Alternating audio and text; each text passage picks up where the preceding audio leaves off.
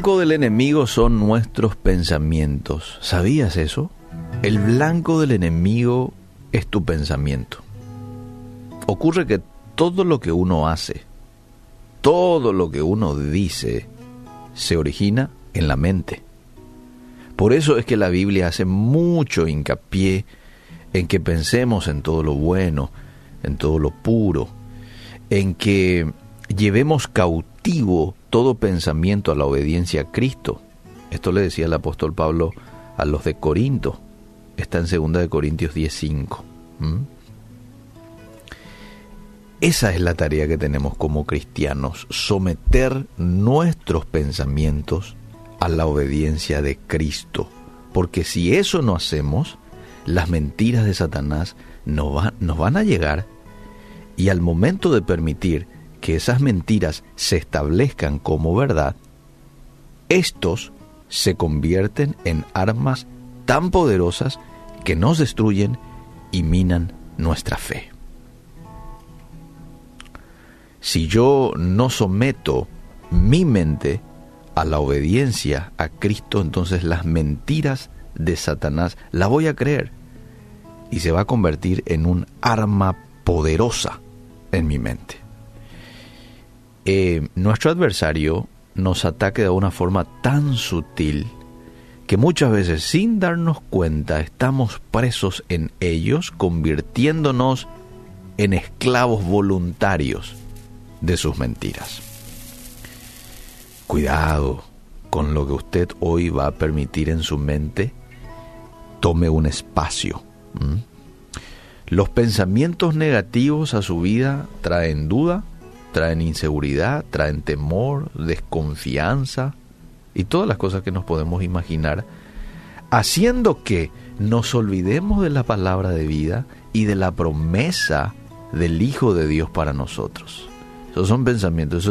si hay algo que está generando en tu mente duda, inseguridad, temor, desconfianza el día de hoy, ese no es un pensamiento de Dios para vos. No ese pensamiento no viene de Dios. Probablemente surge de vos mismo o es un arma o es un ataque del enemigo para, bueno, hacerte perder la paz, para desviarte, para inquietarte, para frenarte a través del temor.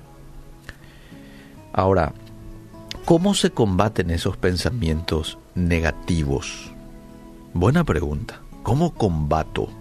En primer lugar, estos pensamientos se combaten con la palabra de Dios que es nuestra verdad absoluta.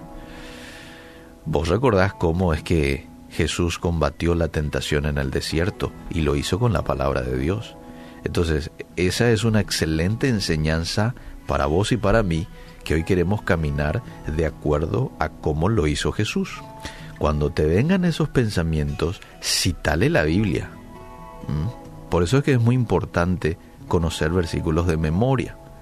Porque cuando te venga un pensamiento, qué sé yo, que estás solo, un pensamiento que nadie te ama, bueno, le podés citar Isaías 41:10, yo estoy contigo, yo te amo, yo voy a estar contigo hasta el final, ¿verdad?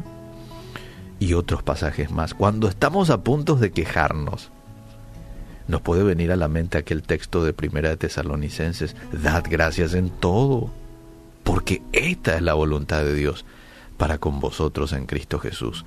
Y te viene a la mente, el Espíritu Santo te recuerda aquello que vos eh, te memorizaste en su momento, y justo en el momento en el que querés quejarte o estás tentado a este, olvidar aquello, ¿no? El Espíritu Santo te trae a la mente y lo podés citar y eso te anima, eso cambia la atmósfera, eso crea en nosotros vida, ánimo, fortaleza, porque ese es el poder que tiene la palabra de Dios en nosotros. Entonces, la manera en que yo combato esos pensamientos negativos es con la palabra de Dios. La segunda, no dejando espacio para ellos en nuestra mente. Y aquí es donde tenemos que aplicar aquel principio que Jesús les dio a sus discípulos, velad y orad para que no entréis en tentación. Velar es muy importante aquí, velar, ¿qué estoy pensando? A veces, no sé si te ha pasado, de que ni nos damos cuenta de que hemos dado lugar a un pensamiento negativo, ¿verdad? ¿Por qué? Porque no estamos velando. Entonces estás pensando ya en eso negativo y después de, qué sé yo, tres minutos, che, pero esto yo no tengo que pensar, ¿verdad? Ahí es cuando tenemos que estar despiertos, velando, ¿qué estoy pensando? ¿Mm?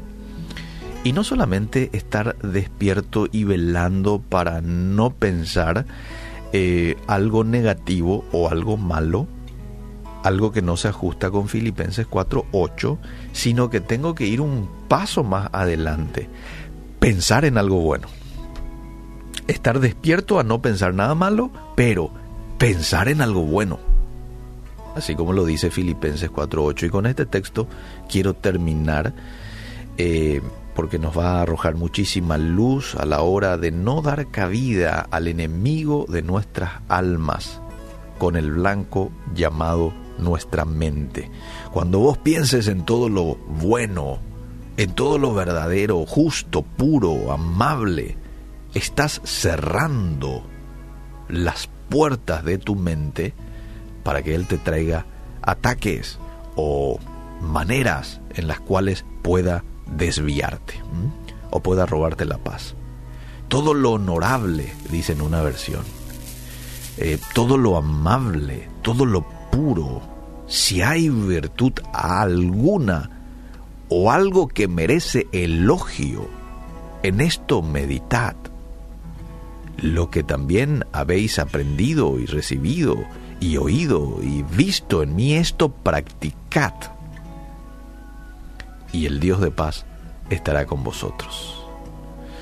Cuánto anhelo que ese Dios de paz esté siempre conmigo y yo pueda disfrutar, en medio de cualquier tormenta, pueda disfrutar de una paz profunda. Bueno, eso depende de qué yo haga en materia de mi pensamiento, qué permiso dé a mi mente a pensar en cosas o negativas o buenas como las que aquí me muestra este pasaje. Y si vos pensás en todo lo bueno como dice Filipenses 4.8, eso lo vas a hacer te lo aseguro, porque todo lo que nosotros hacemos viene como consecuencia de lo que nosotros hayamos anidado en nuestra mente. Que Dios nos ayude y que podamos ser victoriosos ante los ataques del enemigo que en muchas ocasiones se originan en nuestra mente.